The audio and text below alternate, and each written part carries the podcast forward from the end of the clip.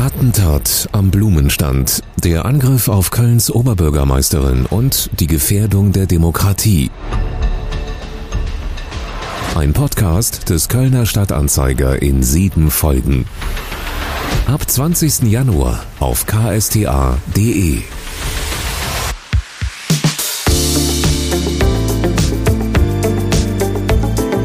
Talk mit K. Mit Sarah Brasak. Hallo und herzlich willkommen zu Talk mit K, dem Köln-Podcast des Kölner Stadtanzeiger. Hier sprechen meine Kollegin Anne Burgmann und ich jeden Donnerstag mit interessanten Menschen aus Köln. Zwei Wochen lang haben wir Winterpause gemacht und jetzt starten wir ins neue Jahr mit einem super sympathischen Gast. Man kennt ihn als Doc Esser aus der WDR-Sendung Doc Esser, der Gesundheitscheck. Aber eigentlich heißt er Heinz Wilhelm Esser, abgekürzt Heidi Esser. Schönen guten Morgen. Ja, wunderschönen guten Tag. Ich dachte erst, das sind ja zwei Vornamen. Ich kannte dich vorher nur als Doc Esser, die für einen Jahrgang 74 ziemlich alt klingen. Und dann habe ich gelesen, du bist nach deinen Opas benannt worden. Genau. Das ist ganz einfach bei mir. Es sollte eigentlich Philipp heißen oder Alexander. Und dann hat der eine Opa gesagt, der heißt nach mir. Der andere hat gesagt, der heißt nach mir. Ja, und dann ist daraus Heinz Wilhelm geworden. Mhm, Finde ich aber eine sehr süße Geschichte. Du, und je älter ich werde, desto besser passt der Name wieder. Mhm. Also lieber jetzt mit 90 Heinz Wilhelm als läppischer Ingo oder Frank. Das stimmt. Vielleicht sage ich noch zwei, drei Sätze über dich, äh, bevor wir loslegen. Und du wirst dich in mein Wort, wenn irgendwas nicht stimmt. Du ja. bist ja zum Medizinstudium nach Köln gekommen, aus dem sehr weit entfernten Mönchengladbach. Mönchengladbach. und hast dich dann so in die Stadt mit K verliebt, dass du seitdem in Köln lebst, auch wenn du mittlerweile als Oberarzt in Remscheid arbeitest ja. und eine Praxis in Meerbusch hast. Einmal das Rheinland äh, medizinisch abgedeckt, würde ich sagen, oder? Ja, da fehlt vor allen Dingen noch eine andere Praxis, die mir sehr am Herzen liegt und die liegt ja wieder in Köln. Das ist die Kaya-Praxis, C-A-Y-A, Come S-U-A. Da sind wir Köln-Mühlheim, direkt am Wiener Platz, eine Praxis für Obdachlose. Stimmt, das ist dein ehrenamtliches äh, Projekt, Richtig, über genau. das wir vielleicht später auch noch sprechen Würde sollten. Würde mich freuen. Ja. Ich musste gerade mhm. heute auch tatsächlich wieder an die Obdachlosen mhm. denken, als ich bei, ich glaube, es waren noch minus vier Grad hier zur Arbeit gestiefelt bin. und dann kurz dachte, was ist mit den Leuten, äh, die gerade nachts immer noch überwintern im Freien. Absolut. Und äh, mir ist übrigens dann auch nochmal klar geworden, dass ich mich nicht mehr erinnern kann, wann wir es das letzte Mal so kalt hatten in Köln. Mhm. Also Minustemperaturen bin ich irgendwie raus. Ja, ja gut. Also, so nochmal so richtig, also ich, ich genieße mhm. es heute, muss ich ganz ehrlich sagen. Mhm. Sonne scheint ja. ja und, das ist äh, der Vorteil tagsüber. Trocken, ne? also das ist schon nett, aber natürlich nachts für die Jungs und Mädels auf der Straße, das ist natürlich harter Tobak jetzt. Mhm. Lass uns da später unbedingt mhm. drauf zurückkommen, weil ich das sehr, sehr spannend finde. Ich habe dich natürlich, ach so, den WDR-Podcast Frag dich fit sollten wir unbedingt erwähnen, weil den höre ich sehr auch sehr, sehr gerne mit dir. Ähm, über den sprechen wir nachher ja. auch. So, aber ich habe dich natürlich nicht rein zufällig ausgewählt mhm. für diese erste Folge im Januar, denn der Januar ist ja die Zeit, in der viele motiviert sind, ihr Leben zu verändern, weil sie fitter, schlanker, gesünder oder was auch immer sein wollen. Also auf jeden Fall gesünder, als sie bislang sind. Und wenn ich mal so in meinen Freundeskreis gucke, dann gibt's die Fraktion, ich mache mir jedes Jahr zum Jahresbeginn neue Vorsätze. Dann gibt's die Fraktion, die Vorsätze kategorisch albern finden. Mhm. Und es gibt die Fraktionen, denen Vorsätze einfach egal sind. Mhm. Zu welcher zählst du?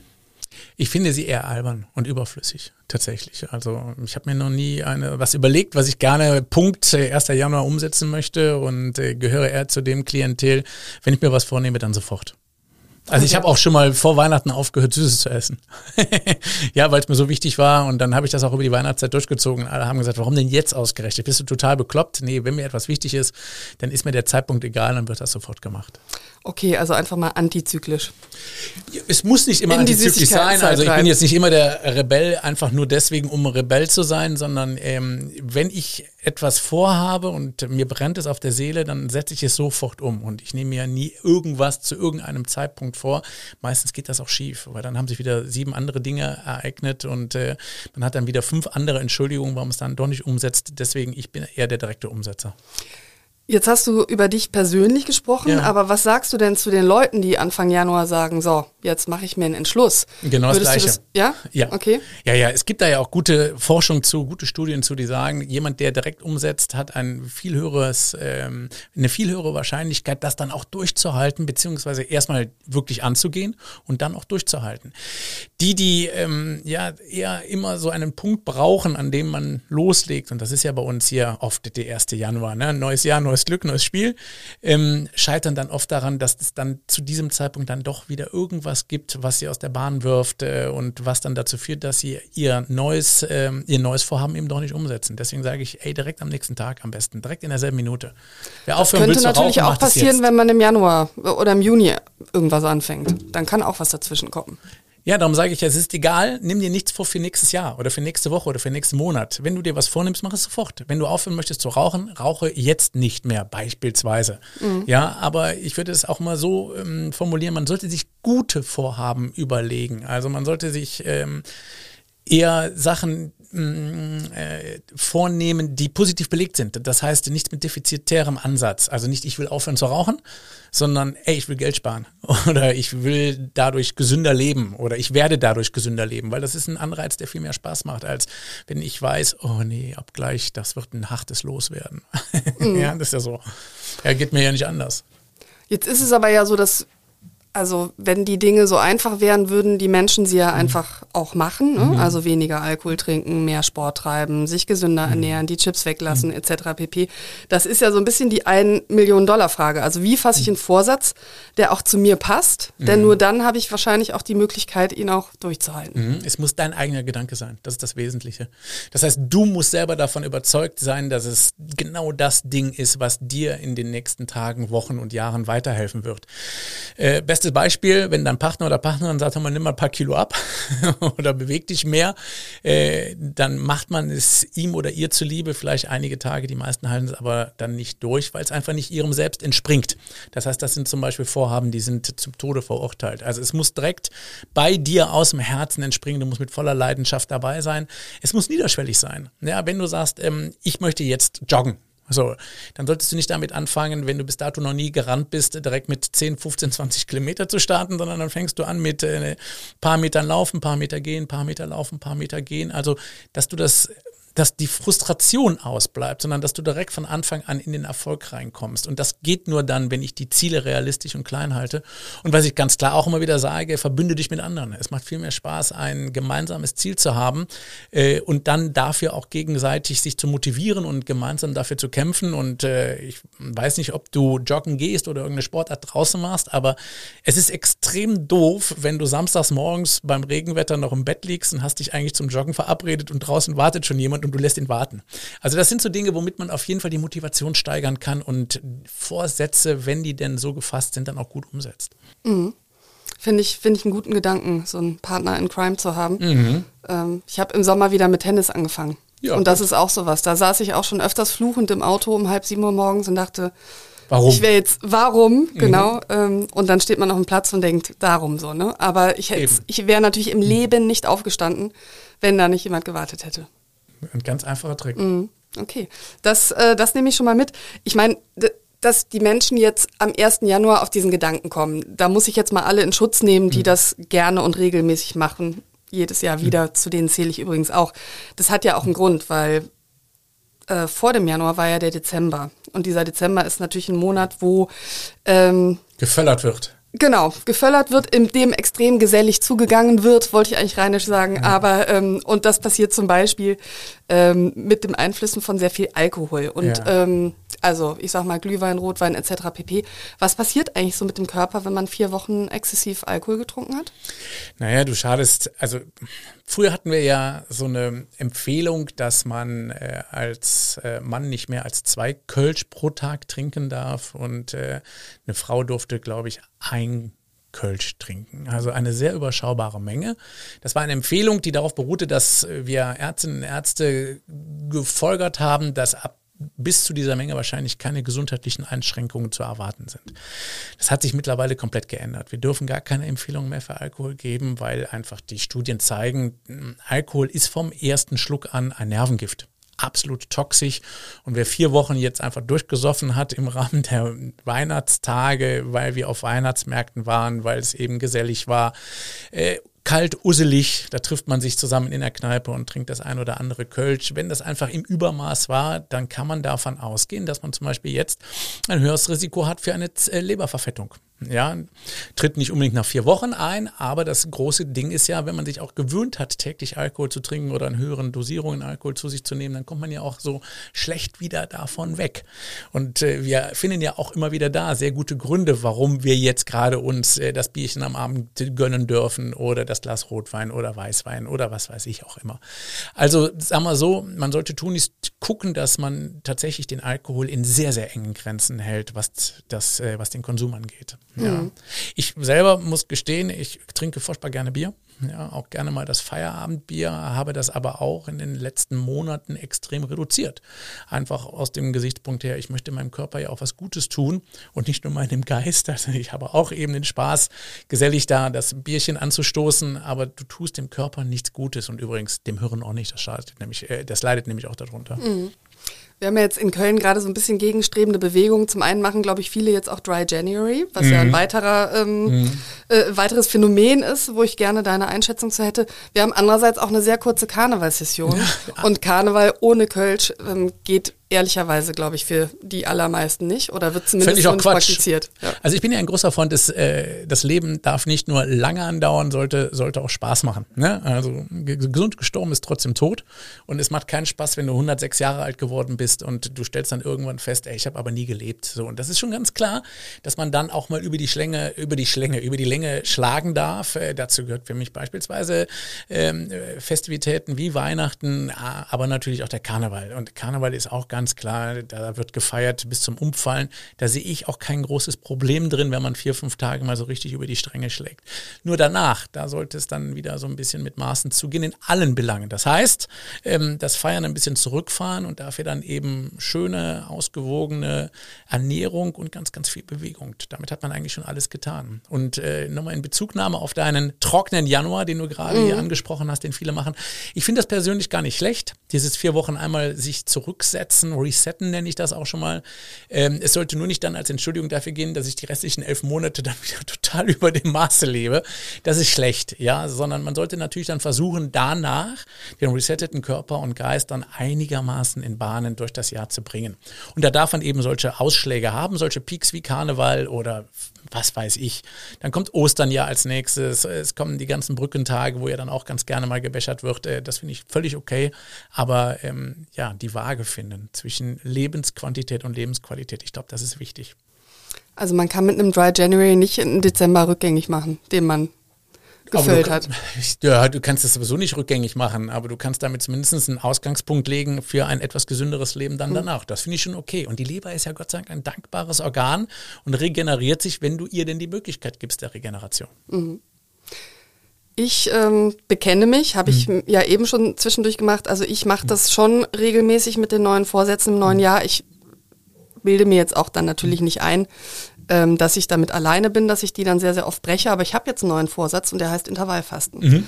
Und ähm, für alle, die es nicht kennen, also ich mache die 16 zu 8 Methode. Ja, das ja heißt, so gängig, ne? genau, ne? also ich erkläre es trotzdem mal kurz. Ich habe eine 8-Stunden-Phase am Tag, in der ich essen darf und 16 Stunden, in denen man nicht essen mhm. darf. Und ähm, da trinke ich nur Wasser oder ungesüßten Tee mhm. oder schwarzen Kaffee, den mhm. darf man nämlich auch trinken. Ähm, wie stehst du zum Intervallfasten und was sind die Vorteile davon? Mhm. Also generell gegen diese, ich nenne es eher Ernährung. Es ist keine wirkliches, es ist kein wirkliches Fasten, weil du gehst ja äh, nicht auf eine reduzierte Nahrungsaufnahme, sondern die ist ja nur zeitlich reduziert. In den acht Stunden dürftest du ja theoretisch essen, was du möchtest. Es sollte natürlich nach wie vor so gesund wie möglich sein, um den bestmöglichsten Effekt zu haben. Ähm, der Vorteil dieser Ernährungsform liegt darin, dass du ähm, die körpereigene Fettverbrennung, die sogenannte Lipolyse, ankurbeln kannst, nämlich genau in den 16 Stunden, wo du mal keine Nahrungsaufnahme hast, beziehungsweise wo du auch nicht über Getränke irgendwelche Zucker ähm, zu dir nimmst. Ähm, jeder von uns kennt äh, in den Frauenmagazinen die ähm, Blitzdiät, die immer wieder gerne vor den Sommerurlauben angeboten wird. Äh, ich glaube, ab Januar geht schon los mit den Versprechen, oder? Ja, ja. aber es geht da ähm, um die, äh, die schnelle, die schnelle, die, die schnelle Bikini-Figur oder Badehosenfigur, ohne dass man was tut, nämlich abnehmen im Schlaf. Ja, hat, glaube ich, jeder schon mal gehört, wird auch jedes Jahr wieder neu propagiert.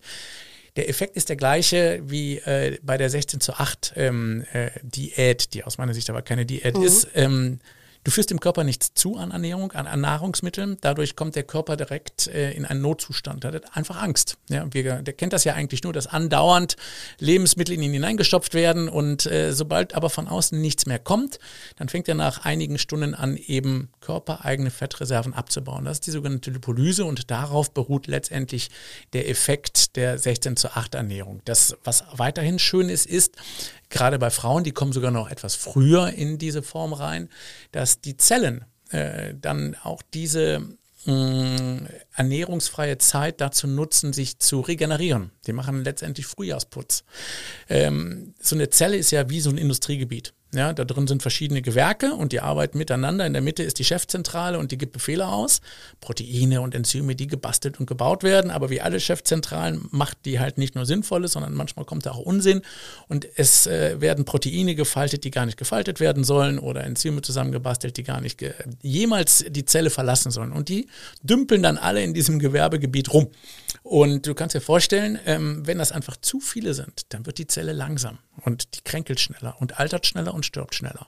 Und genau in der Zeit, wo du jetzt mal endlich keine Nahrungsaufnahme äh, äh, praktizierst, dann findet hier eine sogenannte Autophagozytose statt. Das heißt, dieser ganze Zellmüll wird aufgefressen und recycelt und in Energie aufgewandelt. Und wenn du dann irgendwann wieder anfängst, also eine Fastenzeit nach Buching, aber vier, fünf, sechs Tage wäre dann noch effektiver, startest du quasi mit Zellen 2.0, also in deutlich vitaleren Zellen.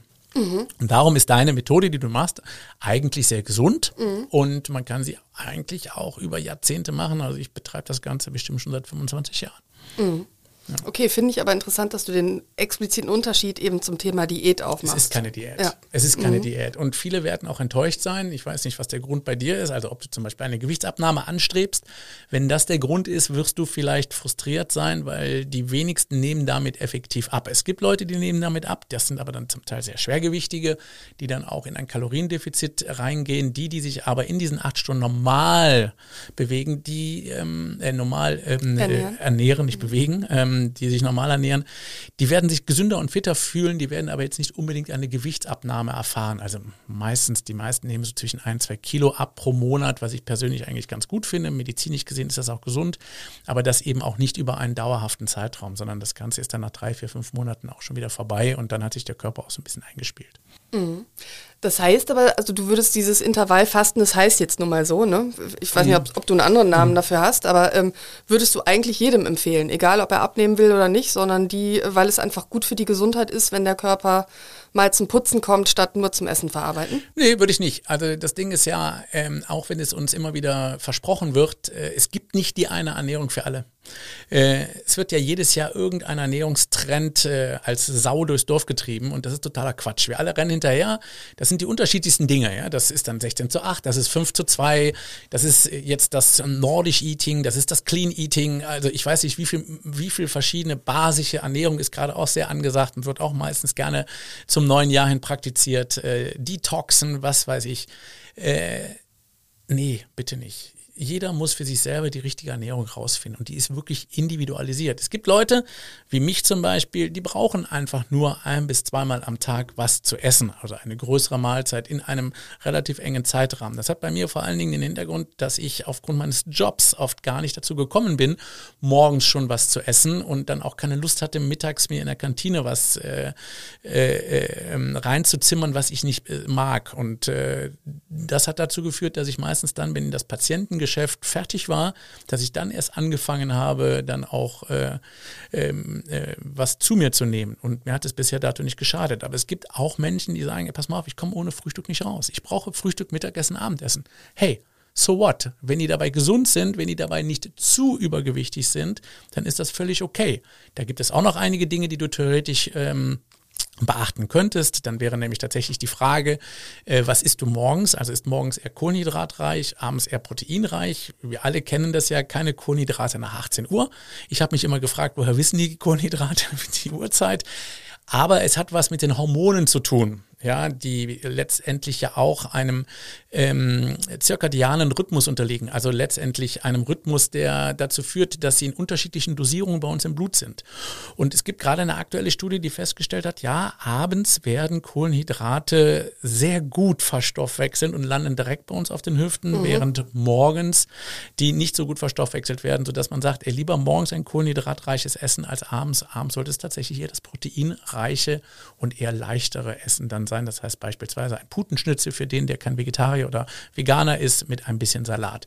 Also, um es kurz zu machen, ähm, bitte nicht alles unbedingt nachmachen müssen, nur weil es gerade der aktuelle Trend ist, sondern man soll sich vor allen Dingen wohlfühlen und Ernährung soll vor allen Dingen Spaß machen. Ja, und wenn die keinen Spaß macht und ich kasteie mich nur, dann ist das schon schlecht. Mhm. Ja.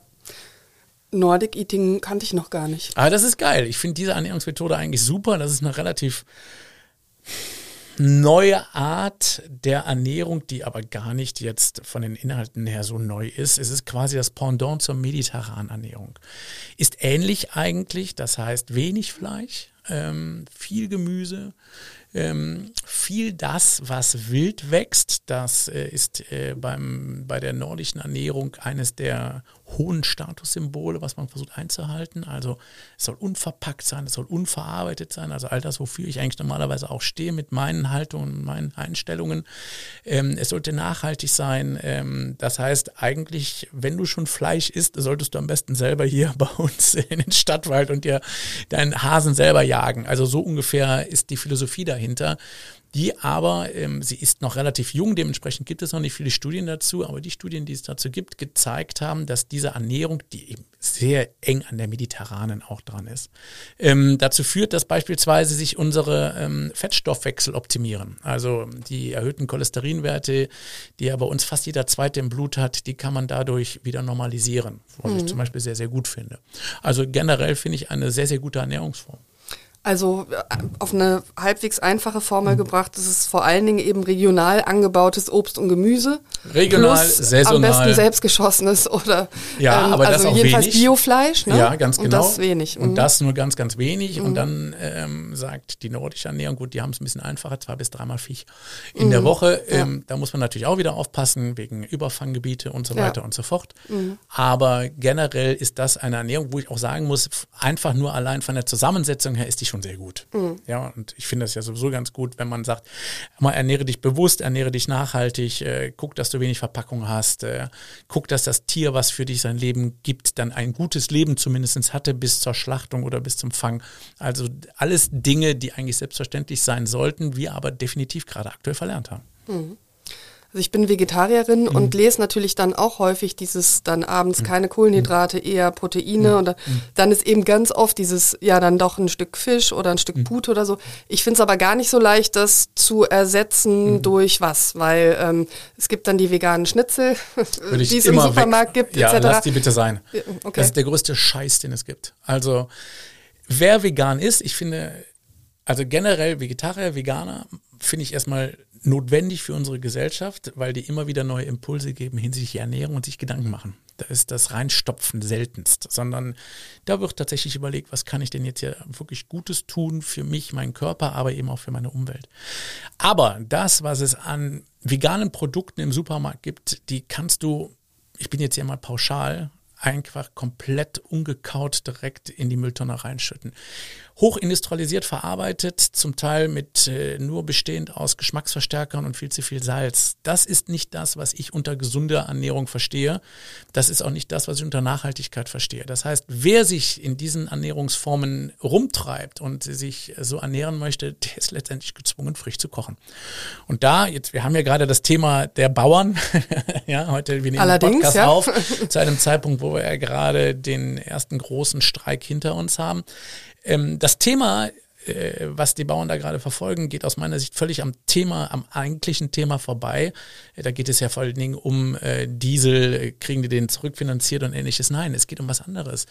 Ähm, es muss für die die Achtung der Landwirtschaft muss wieder da sein. Es kann nicht sein, dass wir äh, für unter 50 Cent Wurst kaufen können im Discounter beispielsweise. Das ist schlecht. Das kann auch nicht äh, hochqualitative Wurst sein. Und so zieht sich das durch. Also die Landwirtschaft muss in anderen Belangen wieder dahin kommen, wo sie vor 20, 30 Jahren eigentlich mal war.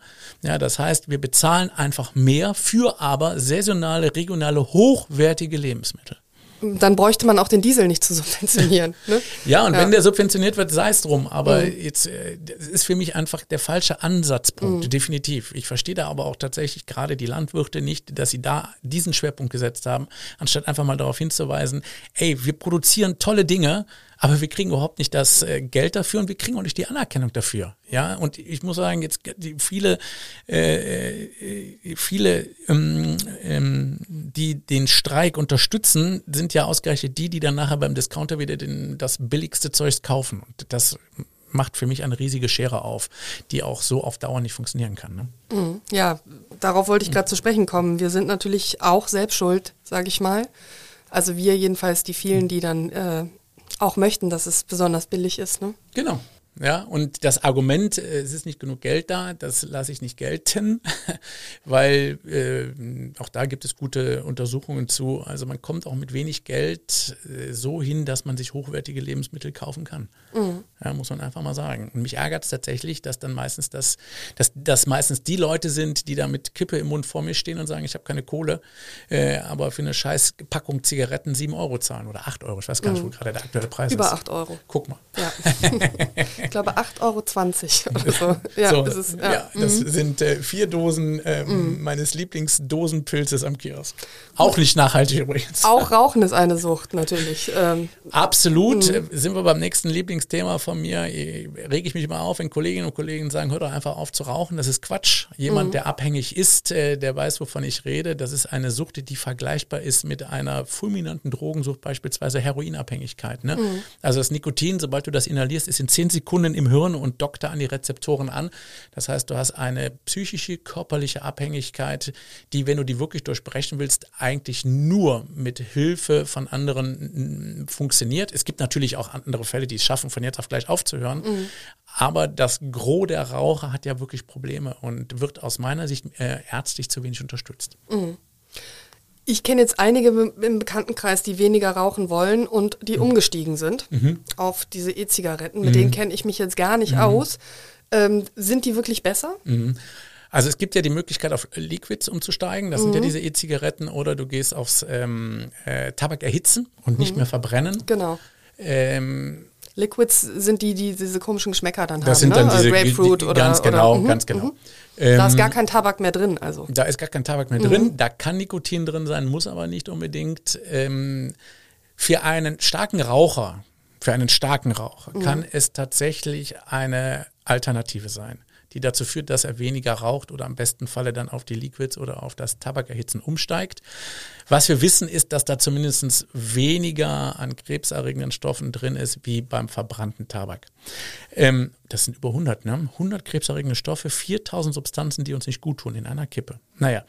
Ähm, okay, da spart man ja dann doch erheblich, wenn man äh, einen Teil davon weglässt. Ne? Aber ähm, dafür, und das ist nämlich jetzt das perfide, es ist natürlich auch eine Einstiegsdroge, äh, vergleichbar mit, äh, na, sag mal, wie heißen die nochmal? Ähm, hier die süßen ähm, Alkopops. Die Alkopops, Dankeschön. Die wie Bonbons schmecken. Ja, so. Mhm. Und so werden ja auch viele der, ähm, äh, der ähm, Liquids auch angeboten. Ja, die sind dann in bunten Farben, suggerieren dir Leichtigkeit, suggerieren überhaupt nicht, dass da letztendlich auch Substanzen drin sind, die der Lunge schädigen. Mhm. So, das ist definitiv klar das Letzte. Da sind Substanzen drin, die der Lunge schädigen. Die Langzeitstudien fehlen da aktuell, aber das ist das, womit ich ein Problem habe. Ja, das heißt, also für Raucher ja, es kann eine Alternative sein.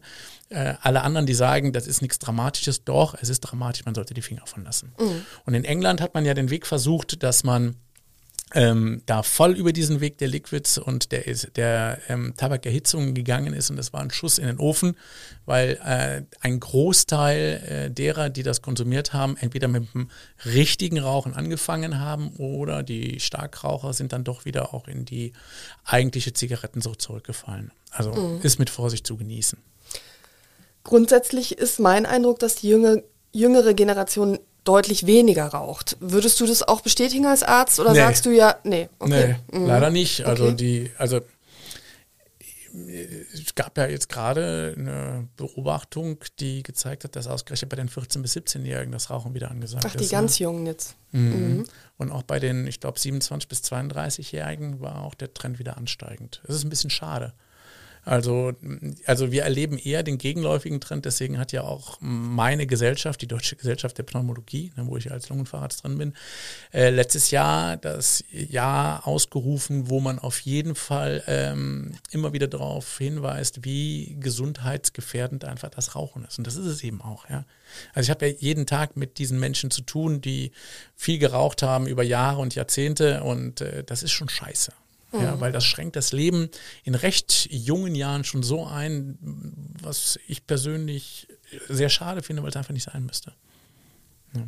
Aber wie gesagt, das ist eine Sucht die ist nicht zu unterschätzen und unsere Politik hat leider auch und tut es immer noch vieles dafür getan, dass diese Sucht unterstützt wird. Ja, also nach wie vor kriegst du überall Zigaretten. Die Zigaretten sind in Deutschland äh, mit Abstand am billigsten, wenn du dir überlegst, Australien und ähnliches, äh, da kosten die 20, 25, 30 Gramm.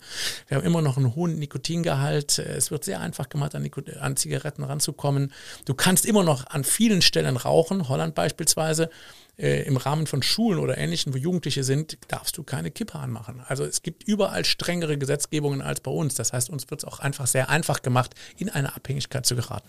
In den Niederlanden habe ich auch gesehen, sind die äh, Zigarettenpackungen schwarz, alle mhm. komplett. Mhm. Genau, das ist auch in vielen Ländern so. Äh, zum Teil ist es so, wie wenn du früher ich kann das natürlich nur von hören und sagen, ein Sexmagazinchen geholt hast. Das wurde dann unter der Ladentheke verpackt und dir, dir so ausgegeben. Neutralen Umschlag. Oder? So ist das mhm. heute dann auch an vielen Tanken. Ähm, beziehungsweise du musst in spezielle Lokalitäten gehen, äh, wo du dann quasi schon gebrandmarkt wirst, wenn du reingehst, dann kriegst du da so ein Ding zugesteckt und gehst raus und kannst das dann irgendwo rauchen. Ja, das ist aber tatsächlich für viele eine Hemmschwelle, die dazu geführt hat, dass es weniger geworden ist, ne, was ja erstmal gut ist. Nach dieser ausschweifenden Kurve biege ja. ich noch mal ganz kurz ab zum Thema ähm, Intervallfasten, ja. weil mich das jetzt auch aus persönlichen Gründen gerade mhm. beschäftigt. Ähm, ich gewöhne mir jetzt also morgens Essen ab, mhm. was eigentlich ganz gut geht, aber ähm, ich trinke vor allen Dingen viel, weil es auch den Hunger unterdrückt. Es ist aber auch was, was meine mhm. Fasten-App eben empfiehlt. Die sagt mhm. zweieinhalb Liter Wasser am Tag. Ähm, und ich sehe jetzt ähm, auch sehr, sehr viele junge Leute wieder vor allem, die mit auch so riesigen Wasserflaschen die ganze Zeit rumlaufen, also die mhm. ein bis zwei Liter Wasser ähm, sogar, sogar tragen. Und ich habe den Eindruck, so viel trinken ist jetzt auch gerade so ein Ding, ähm, was, was extrem beliebt ist. Warum ist dieses viele Trinken so gut? Ich, also dazu kann ich wenig sagen, ob das jetzt gerade aktuell angesagt mhm. ist oder nicht. Äh, ich glaube, es ist generell hip, äh, momentan mit ähm, diesen Flaschen rumzurennen, wo du Wasser ähm, dann ansüßen kannst. Mhm. Beziehungsweise einen gewissen Geschmack ver, äh, ver äh, du kannst das Wasser mit einem Geschmack versehen. Äh, in meinem Familienkreis sind diese Flaschen nämlich auch verschenkt worden. Ich kannte die mhm. natürlich wieder mal nicht. Ähm, also generell, trinken ist erstmal gut. So, mit ein bis zwei Liter kann man eigentlich bei gesunden Menschen nicht viel falsch machen. Sobald du dich ein bisschen bewegst oder regelmäßiger bewegst, Sport treibst, dann steigt dein Wasserverbrauch ja deutlich höher an. Ähm, und wir trinken generell ja dann auch oft zu wenig. So, ähm, was äh, äh, letztendlich das mit deiner App beziehungsweise deiner Ernährung äh, jetzt zu tun hat, ja, natürlich mit einem Glas lauwarmem Wasser beispielsweise füllst du schon mal den Magen und das kann dir das Hungergefühl ein bisschen nehmen. Ich hoffe aber nach wie vor, dass das bei dir auch nur eine Übergangsphase sein sollte, weil du solltest ja eigentlich gar keinen Hunger haben. Du solltest, nochmal, jetzt sind wir wieder dabei, du solltest dich nach Möglichkeit nicht kasteien. Sobald mhm. du dir Hunger wegdrängst auf eine längere Zeit, halte ich das schon wieder für eine schlechte Ernährung. Da müsste man überlegen, ist das tatsächlich die richtige Ernährungsform für dich oder muss man da vielleicht nochmal in eine andere Richtung denken? Ne? Das mhm. ist immer ganz, ganz wichtig, das einfach auch nochmal zu evaluieren. Es ist eben für nicht jeden geeignet, äh, nur acht Stunden am Tag äh, was zu essen und die restlichen 16 Stunden nicht. Mhm. Ja, was bedeutet aber, dass dann eine andere Ernährungsform genauso gesund wäre für den jeweiligen wie für dich jetzt beispielsweise das 16,8. Mhm. Wobei ich auch sagen muss, es ist völlig normal, dass du in den ersten Tagen so eine Art Entzug hast. Äh, der Körper muss sich umstellen. Ja, wir sind träge, wir sind Gewohnheitstiere Und ich kenne das von vielen Kollegen und Kolleginnen von mir, die so komplett auf Zucker verzichten von jetzt auf gleich. Die kommen wirklich in eine Art Entzug, obwohl es eigentlich nicht die Zuckerabhängigkeit gibt. Zumindest ist die bisher noch nicht nachgewiesen. Aber die reagieren mit Stress. Die haben Kopfschmerzen, die schlafen plötzlich schlecht. Aber das geht meistens nach vier, fünf, sechs Tagen dann auch weg und dann sollte es auch weg sein und äh, dann gewöhnt man sich dann auch daran und dann fällt es einem auch einfach. Also wie gesagt, ich habe zum Beispiel, wir sitzen uns hier gegenüber. Wir haben gerade 13.07 Uhr. Ich habe heute noch nichts gegessen. Ich habe vier Kaffee getrunken und damit bin ich glücklich. So. Vier schwarze Kaffee. Nee, die Viel. trinke ich schon auch mit, mit okay. Schuss Milch rein. Mhm. Ja. Ja. Ja. ja. ich bin mal gespannt. Ich fühle mich schon jetzt fitter tatsächlich. Ich ja. weiß nicht, ob das so eine Einbildung ist, aber Nein, wenn wäre es ja auch egal. Ja. Ähm, ähm, schauen wir mal, wie es läuft. Ich kenne auf jeden Fall viele, die damit sehr, sehr happy sind. Ja, also wie gesagt, es muss jeder für sich selber rausfinden, aber ich finde, das ist eine Ernährungsform, es ist keine Diät, es ist eine Ernährungsform, mhm. die kannst du ewig durchhalten. Ja, die einzige, der einzige, die einzige äh, Sache, die sein sollte, ist, du musst gesund sein. Ja, also sobald du beispielsweise Diabetes mellitus Typ 2 Träger bist, dann solltest du das bitte in Absprache mit dem Arzt machen, weil da muss man etwas regelmäßiger Blutzucker messen. So, aber ansonsten, wie gesagt, spricht da auch nichts gegen. Wir haben ja ein rasant wachsendes Problem in Deutschland und das mhm. heißt Adipositas. Ja, leider schon bei den Kindern. Ja, und das heißt ja auch oft, dass die, die vor dem Winter schon mhm. zu viel drauf hatten, nach Weihnachten noch mehr drauf haben mhm. ähm, äh, als vorher. Jetzt steht ja seit einigen Monaten diese Abnehmspritze im Raum, mhm. Vegovi, Ozempic, äh, möglicherweise gibt es mittlerweile noch mehr Namen. Und die versprechen ja Abnehmen mehr oder weniger mhm. ohne Anstrengung. Mhm. Ähm, für Menschen mit starkem Übergewicht können diese Spritzen ja ein echter Gamechanger sein. Ja. Ähm, wie funktioniert eigentlich dieses Prinzip der Spritzen? Also es ist ähm, Ozempic, der Nachfolger ist Vegovi. Vegovi ist im Prinzip Ozempic in einer noch höheren Dosierung. Ähm, man hat es früher als reines Mittel äh, gegeben, äh, um einen Diabetes mellitus Typ 2 besser therapieren zu können. Und dann hat man festgestellt, oh, äh, die Leute verlieren bis zu 15 Prozent ihres Körpergewichtes dabei. Der Wirkmechanismus ist noch nicht ganz komplett verstanden. Also zum einen ähm, simuliert Ozempic ein Hormon, was äh, in meinem Magen und Dünndarm ausgeschüttet wird und was eine etwas andere äh, Resorption von Kohlenhydraten und Ähnlichen zur Folge hat. Zum anderen scheint es aber auch zentral in unserem Hirn ähm, ja diesen JAP zu befriedigen, bevor der JAP dann tatsächlich umgesetzt wird und wir uns dann eine Tafel Schokolade reinpfeifen. Ähm, Du hast es gerade schon gesagt, es ist zugelassen für die Behandlung von Diabetes mellitus Typ 2, es ist zugelassen für Übergewichtige mit einem BMI von über 30, das heißt, dann bist du schon adipös, Adipositas ähm, Grad 1, oder aber du hast ein BMI zwischen 25 und 30, das heißt, du wirst einfach ein bisschen vollschlank, hast aber bereits äh, weitere Erkrankungen wie Bluthochdruck oder eben ein Diabetes oder ähnliches oder einen Prädiabetes. Ähm, du musst äh, das Medikament einmal die Woche selber spritzen bis zu deinem Lebensende. Und das sorgt dann wiederum dafür, dass du an Gewicht verlierst. Aber das Ganze funktioniert nur in dieser Effektivität von 10 bis 15 Prozent bei wirklich Übergewichtigen. Das heißt, du musst bei einem BMI von 30 sein. Eine Frau oder ein Mann, die eigentlich in einem völlig normalen BMI sind oder meinetwegen so grenzwertig, 25, 26er, 27er BMI, ähm, werden davon nicht allzu viel Benefit haben äh, weil da einfach auch der Gewichtsverlust viel geringer ist. Deswegen finde ich es so schade, dass es momentan so als Lifestyle-Produkt auch eingesetzt wird äh, bei einfach äh, sehr eitlen Menschen, die einfach sagen, ich habe hier noch ein bisschen zu viel, da noch ein bisschen zu viel, dann spritze ich mir halt Ozempic. Vegovida ist ja momentan überhaupt gar kein Rankommen, das ist ja fast nicht erhältlich. Ähm, es sollte schon vom Arzt, von der Indikation her ähm, so gewählt sein, dass es wirklich nur die Menschen betrifft, die entweder wirklich einen Diabetes haben die eine massive Übergewichtigkeit haben oder die eben eine Kombination haben aus leichtem Übergewicht und einer weiteren Erkrankung. Gut, aber davon gibt es ja in Deutschland mehrere Millionen Menschen. Also es ja, ist ja die, über die Hälfte ähm, der Deutschen ist ja übergewichtig. Ja, ganz Und da sind wir ja schon in dem Bereich, von dem du gerade Ja, Moment. Sprichst, ne? Übergewichtig bedeutet aber, dass du zwischen 25 und 30 bist. So, äh, dann brauchst du aber auch noch eine weitere Erkrankung. Da ist es für empfohlen und zugelassen. Ähm, alle anderen, ich rede jetzt wirklich, wenn man es als reines Lifestyle-Produkt nimmt, das finde ich blöd. Mhm. Und da sollte man einfach weg sein. Das große Problem ist nämlich, dass jetzt zum Beispiel Diabetiker, die das eigentlich bräuchten oder dringend bräuchten, zum Teil äh, ewig lange Wartezeiten haben in Apotheken oder bis dort hinaus fahren müssen, um ähm, äh, um das Zeug zu kriegen. Äh, und das ist natürlich, kann nicht so hingenommen werden. Ich denke, es wird sich bald ändern. Ähm, ich denke, es wird auch wieder äh, andere ähm, äh, es wird wieder andere medikamentöse äh, Zulassungen geben, sodass wir nicht nur darauf angewiesen sind, aber aktuell rennen natürlich alle hinterher, weil das so verlockend ist. Ne? Ich muss mich nicht bewegen, ich muss meine Ernährung scheinbar nicht umstellen, hau mir die Spritze einmal die Woche rein und bleibe schlank. Aber so einfach ist es eben dennoch nicht. Mhm. Ja, es ist ja davon auszugehen, dass es irgendwann mal diese Knappheit nicht mehr geben mhm. wird. Das heißt, man muss keine Sorge haben, dass Diabetiker die Spritze nicht bekommen.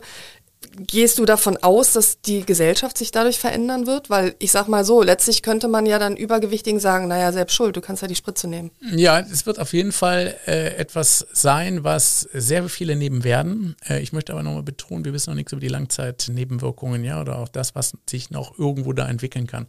Wir kennen zwar die akuten Nebenwirkungen, die muss man sagen, sind sehr überschaubar. Äh, das ist äh, vor allen Dingen Übelkeit, das kann ähm, eine Veränderung des Stuhlgangs sein, also entweder hat man Durchfall oder man hat vielleicht Verstopfung oder ähnlichem.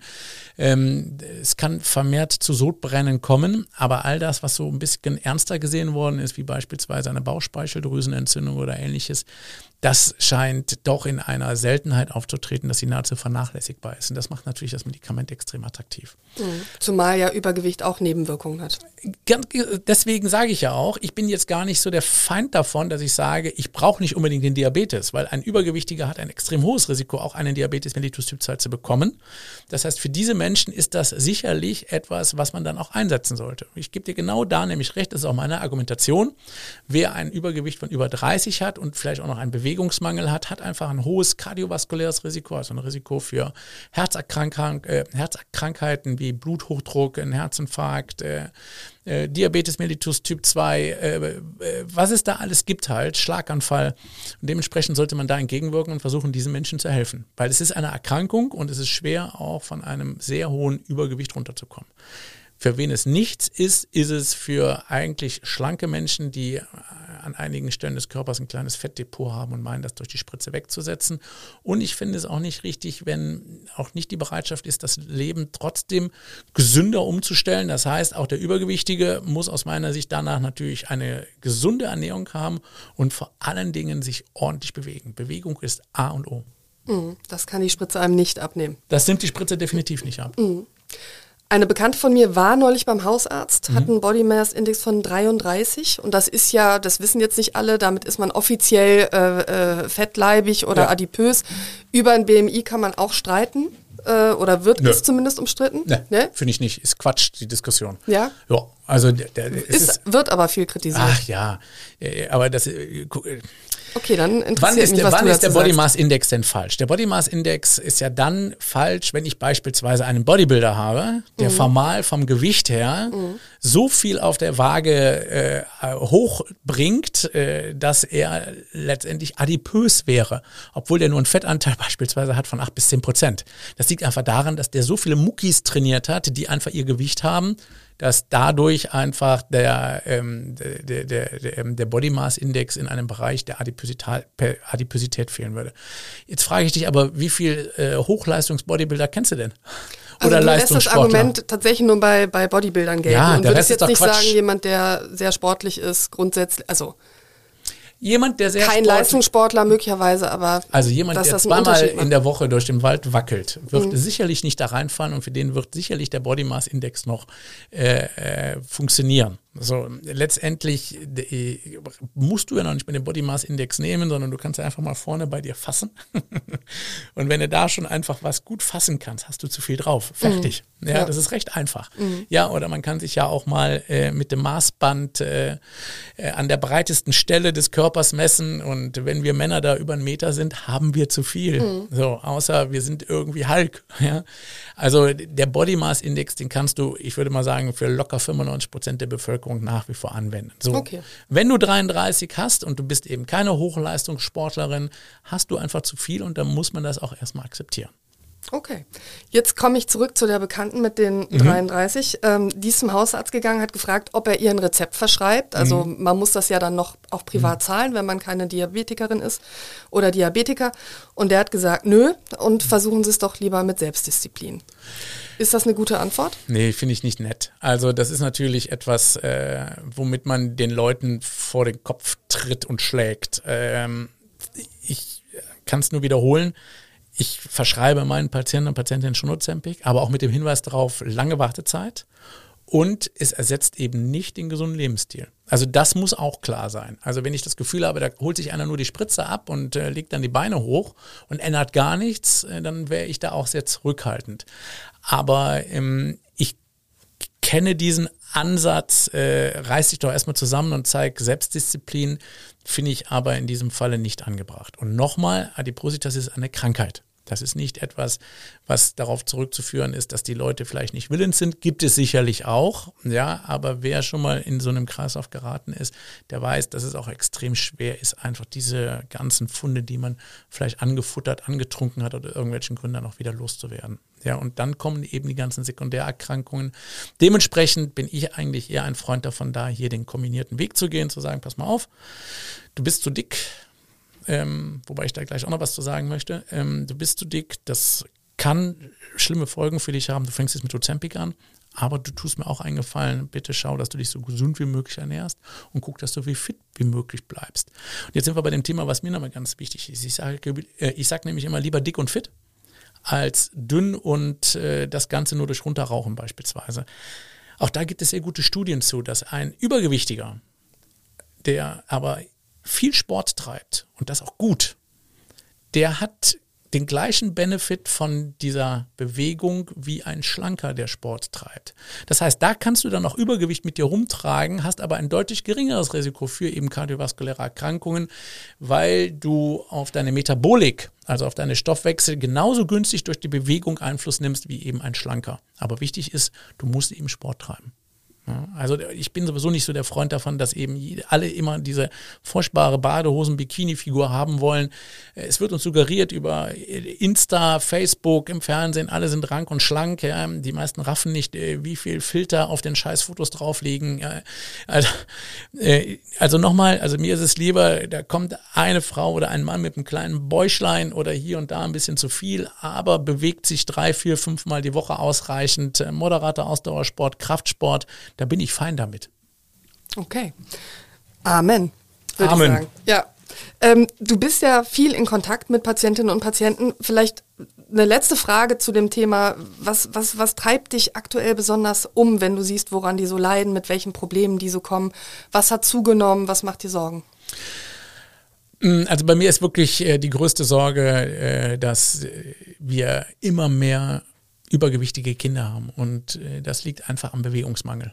Ja, das, äh, die Empfehlung ist ja eigentlich, dass ein Kind äh, sich am Tag eine Stunde lang so bewegen soll, dass es eigentlich nass geschwitzt ist. Und ähm, ich erlebe es eigentlich so, dass es eigentlich von uns Erwachsenen immer nur Grenzen aufgezeigt bekommt, sodass das gar nicht mehr so richtig passieren kann. Also in der Grundschule zum Beispiel stehen überall Schilder, bitte nicht laufen. Fangen, spielen wird meistens schon untersagt. Früher auf Bäume klettern ist den meisten Eltern zu gefährlich, dann könnten die ja runterfallen. Also dieses, dass wirklich Kinder komplett durchgeschwitzt sind, erlebe ich auch bei meinen eigenen.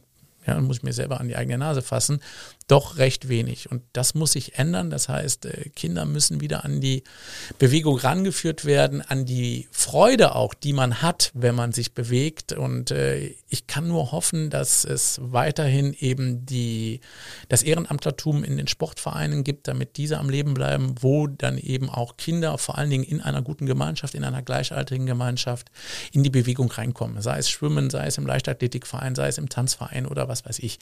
Aber Hauptsache, die bewegen sich sich. Wir haben sonst wirklich das große Problem, dass wir immer jüngere Erwachsene haben werden in Zukunft, die aber bereits mit den ganzen Wohlstandserkrankungen zu tun haben, die wir momentan bei Oma und Opa sehen. Ja, und Diabetes mellitus Typ 2, früher die Zuckererkrankung von Oma und Opa, das ist schon lange nicht mehr. Ja, mittlerweile haben wir den Diabetes bei 35, 40, 45-Jährigen. Und das ist ja keine Bagatellerkrankung. Und das darf nicht der Weg sein, der jetzt gerade ähm, doch der Weg ist, der von den meisten beschritten wird. Mhm. Ja, das ist natürlich dramatisch ja. in dem frühen Alter.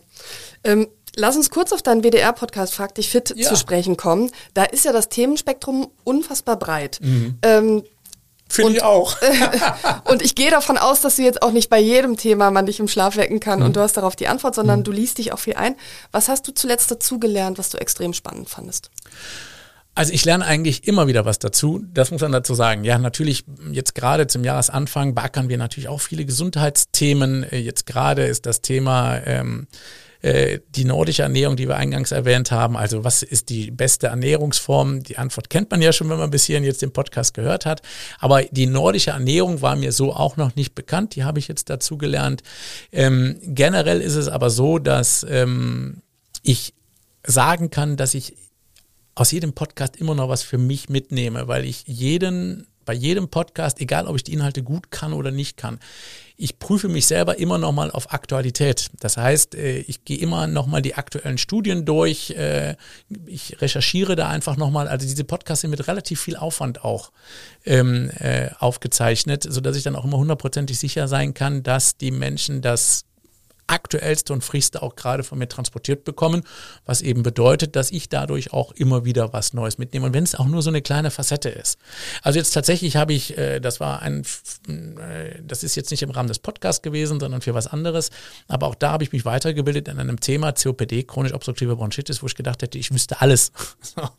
Aber da war tatsächlich immer eine Kleinigkeit in der medikamentösen Behandlung, wo ich gesagt habe, ach, das wird gar nicht mehr gemacht. Ja, und dieser Aha-Moment, den habe ich einfach öfters. So, und das ist aber das Tolle eben an diesem Podcast. Die haben mich natürlich auch dazu gebracht, dass ich mittlerweile extrem breit aufgestellt bin und so ein zumindest gesundes Grundlagenwissen habe äh, in dem Bereich äh, Gesundheit, Prävention, ähm, aber auch verschiedenste Krankheitsbilder, auch die, die ich jetzt nicht gerade äh, aufgrund meiner Fachärzte beackern kann. Mhm. Also ich mache gerne Werbung für den Podcast. Ich finde ja. den sehr unterhaltsam, ich finde den sehr informativ. Ähm, da ja. kommt jetzt übrigens auch ein Buch Hör raus. Auch passend. gerne da rein. Ah, okay. Ja, das fragt dich Fit-Buch. Mhm. Ja, mit tollen Rezepten von Anne und mir. Nein, das war gelogen. Wir beide kochen nicht. Aber das äh, Buch äh, beinhaltet eigentlich die, die Podcast-Themen, die die Leute extrem interessiert haben. Also wir können das ja anhand der Abrufzahlen sehen. Und dazu gibt es dann nochmal ein paar passende Gerichte von der Anja Tanas, die kann kochen, kennt der ein oder andere oder du vielleicht auch. Nee, auch die ähm, He äh, Heimathäppchen war sie ah, dabei. Ja, natürlich, oder, ja. Äh, äh mhm. Björn Freitag, äh, mhm. da ist sie auf dem Hintergrund auch tätig. Äh, eine fantastische Ökotrophologin, die, wie gesagt, im Gegensatz zu Anne Schneider und mir auch wirklich kochen kann. Es schmeckt halt auch lecker und nicht nur gesund. Okay, das war jetzt der ungeplant lang gewordene Werbeblock, aber ähm, genau, frag dich fit. Dann bin ich mal gespannt. Vielleicht können wir ja über dein Buch auch nochmal sprechen. Da filter ich Jetzt bestimmt. kommt ja drauf an, welches. Ich habe ja gerade eigentlich mein Herzensbuch raus. Jetzt kriegst du die Krise, zweiter Werbeblock. Ich habe ja gerade das Prinzip der Mutigen raus.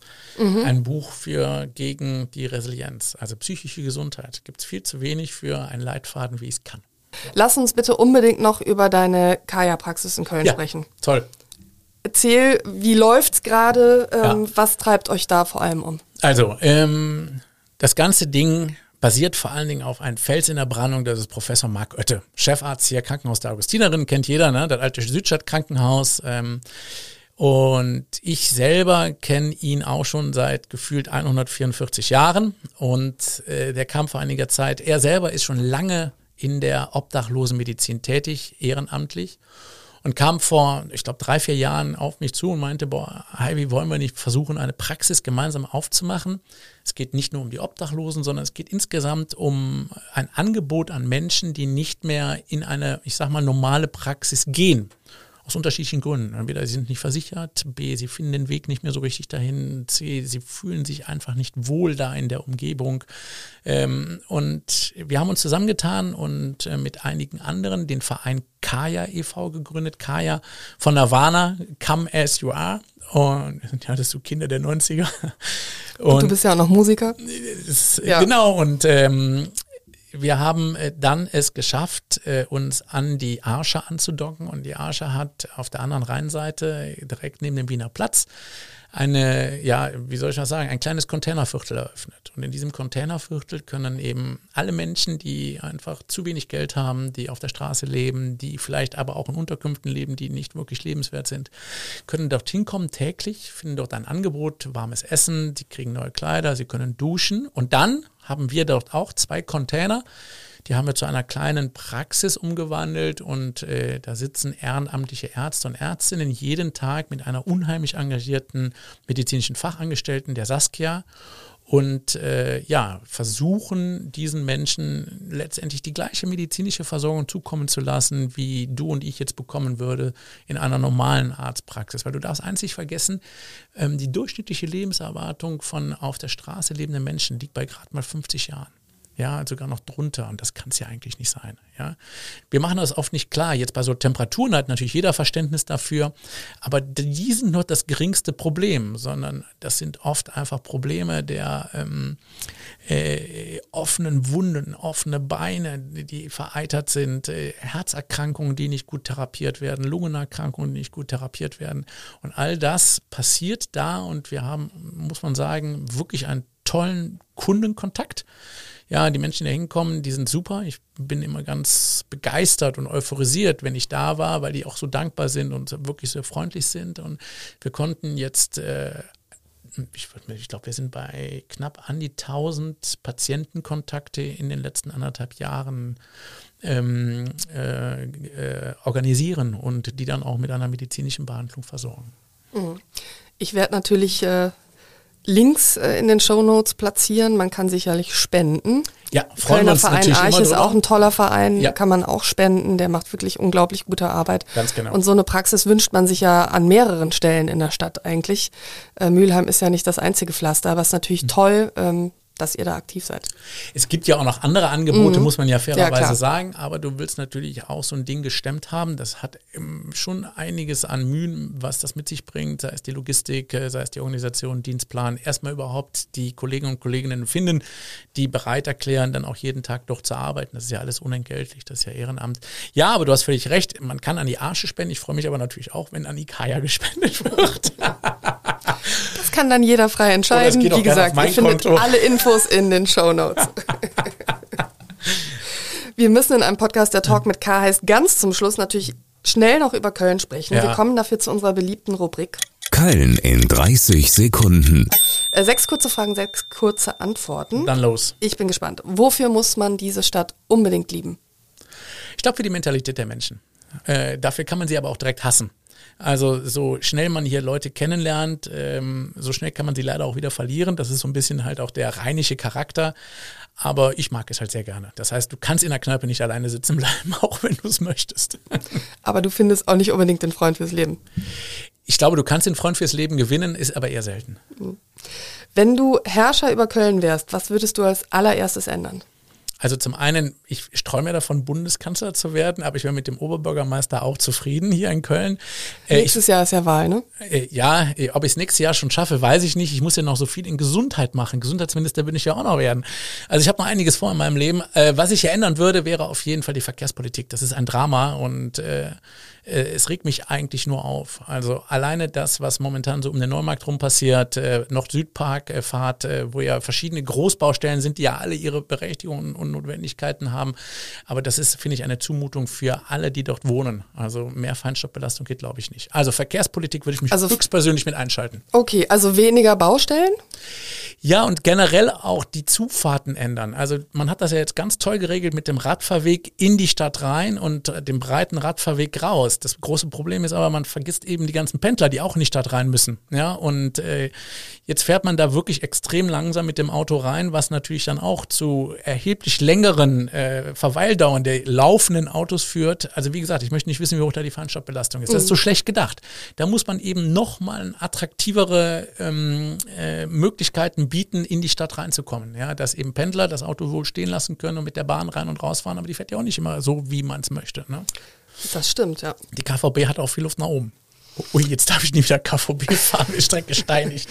Du nimmst mir quasi meine nächste Frage ja. vorweg, weil die lautet, wo ist in Köln außerdem noch ein bisschen Luft nach oben? Also wo ich sehr traurig bin, das ist die äh, Politik der Kölner Schwimmbäder. Ähm, ich weiß bis heute nicht, welches Schwimmbad wann wie offen hat und äh, oft scheitert es an den äh, Sanierungsmaßnahmen, die dann plötzlich wieder eingeführt werden. Dann scheitert es daran, dass zu wenig Leute da waren, dann werden Öffnungszeiten eingekürzt und ähnliches. Ich bin ja nun ein sehr, ähm, ich gehe ja sehr häufig schwimmen und kenne so ziemlich jedes Bad hier in Köln und muss sagen. Ex-Leistungsschwimmer, muss man dazu sagen. Ne? Genau. Ne? Du hast viele Kacheln das, gezählt. Ich habe Kacheln ohne Ende gezählt, ja. ganz genau. Aber ich muss sagen, das macht mich schon manchmal traurig einfach, dass da einfach zu wenig gefördert wird. Ich finde auch super schade, dass das Müngersdorfer Freibad äh, dann doch immer sehr eingegrenzte Öffnungszeiten hat, wo ich mir denke, mein Gott, ey, wenn der Bedarf doch da wäre oder wir subventionieren so viel, warum dann nicht mal da? Ja, das finde ich schon wichtig, weil auch das äh, wäre natürlich wieder die Möglichkeit, wo man ja auch wieder Kinder in die Bewegung bekommt. Also ich kenne kein Kind, was nicht Spaß hat am Schwimmen gehen oder Baden. Über das Thema Kinder und Schulschwimmen und äh, mangelnde Plätze für Schwimmunterricht könnten wir noch einen eigenen Podcast füllen. Ja, ich gehe aber tatsächlich, Vorschlag. das ist ein Grund dafür, dass ich tatsächlich äh, nach Dormagen gehe, in die Römertherme, äh, weil die einfach von den Öffnungszeiten her geil sind. Es ist ein Freibad, äh, was ganzjährig quasi aus hat. Jetzt hat es, glaube ich, zwei Monate mal geschlossen, dann, äh, aufgrund leider auch Energiekrisen. Äh, aber das wäre zum Beispiel nachahmenswert, finde ich super. Mhm. Ja. Wie würdest du Karneval einem Außerirdischen erklären? da bin ich ja selber der Außerirdische. Ich bin kein Karnevalist. Ähm, ich stehe selbst immer mit offenem Mund da, habe aber dann durch mein WDR-Dasein den Karneval doch jetzt äh, zu lieben gelernt. Ähm, das lag aber daran, dass ich natürlich dann auch mal äh, bei diesen wirklich wunderbaren äh, Zusammentreffen war im, im, im äh, sag schon hier, nicht vier Scheibenhaus, sondern im Funkhaus am Funkhaus, in den Arkaden, wo ja dann die große Karnevalsparty okay. war mit den ganzen mhm. Bands und so weiter und so fort. Das muss mir sagen, hat mir schon sehr gut gefallen. Ich stand auch ab und zu mal jetzt auf der Tribüne und der Zug kam, das fand ich sensationell, das macht schon Spaß. Und jetzt ist es auch so, dass meine Tochter, äh, meine Kleinste, hier im Zug in Junkersdorf geht. Ich gehe dann jetzt dieses Jahr dementsprechend auch mit, werde also live dabei sein und äh, freue mich Es tut sich was bei Doc Esser. Nach ja, vielen Jahren ja. gewöhnt er sich langsam. Du, ich bin ja erst 30 Jahre hier. ja. Ich würde sagen, in den nächsten 30 Jahren. Immer noch Emigrant. Ja. Okay. Dein Lieblingsort in Köln? Mein Lieblingsort in Köln ist definitiv der Rhein. Mhm. Äh, also ich liebe das in. Äh, Gibt es besondere äh, Rheinställe? Mm, also ich mag es tatsächlich, ich möchte jetzt nicht Werbung machen für irgendein Boot, aber es gibt ja da einige Boote, wo man sitzen und ein Bier trinken kann. Im Süden? Zum Beispiel mhm. im Süden, das finde ich schon sehr, sehr schön und das mag ich. Ich bin auch ein ganz großer Fan äh, der Rheindampfer und äh, versuche das mindestens einmal im Jahr dann auch nochmal da umzusetzen, dass ich einfach mit dem, mit dem Schiffchen hoch und runter fahre für drei, vier Stunden und das genieße. Das finde ich schon toll. Letzte Frage, dein Kölner Lieblingsfädel? Äh, äh, also das ist tatsächlich mein Junkersdorf. Und zwar ist es auch eine Hassliebe gewesen. Also vor einigen Jahren, ich bin ja so ein Sülz-Klettenberger über Jahrzehnte gewesen äh, und dann äh, sind wir dann aber nach Junkersdorf gezogen und ich habe so die ersten, also als ich da war, habe ich gesagt, hey, willst du nicht tot über den Zaun hängen? das ist ja, mein Gott. Und ich muss aber jetzt gestehen, dass ich das Viertel lieben gelernt habe und ich bin ja mittlerweile jetzt auch schon seit fast neun Jahren hier und ich mag es natürlich, äh, dass es wirklich dörflichen Charakter hat. Also wie der Name wirklich sagt, ne? Es, mhm. Wie der Name es sagt, dass es natürlich ähm, super nah an, an den Wäldern liegt und äh, ich wohne quasi Blick gegenüber des Stadions, so Stadi Stadiums, des Stadions. Ähm, ich bin kein Fußballfan, sage ich direkt, aber ich renne natürlich zu allen Konzerten, die dort stattfinden. Und das mhm. finde ich natürlich super geil. Also ich mag das. Okay. Ähm, vielen, vielen Dank für das Gespräch. Sehr gerne, ich, ich habe zu danken. Interessant, ich fand es motivierend und ich freue mich auf unsere weiteren Gespräche. Da freue Wir haben mich. ja einige schon verabredet hier im Podcast. Insofern, ja, ja, diese ganzen Werbungen ne? für die Bücher. okay, also wir sehen uns bald wieder, kann ich jetzt schon mal ankündigen ich und ich freue mich auch drauf. Bis bald. Vielen lieben Dank.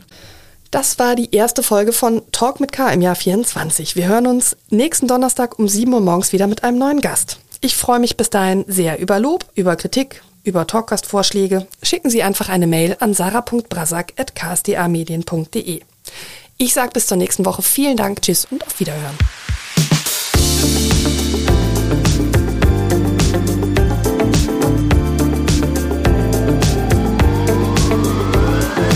Talk mit Karl.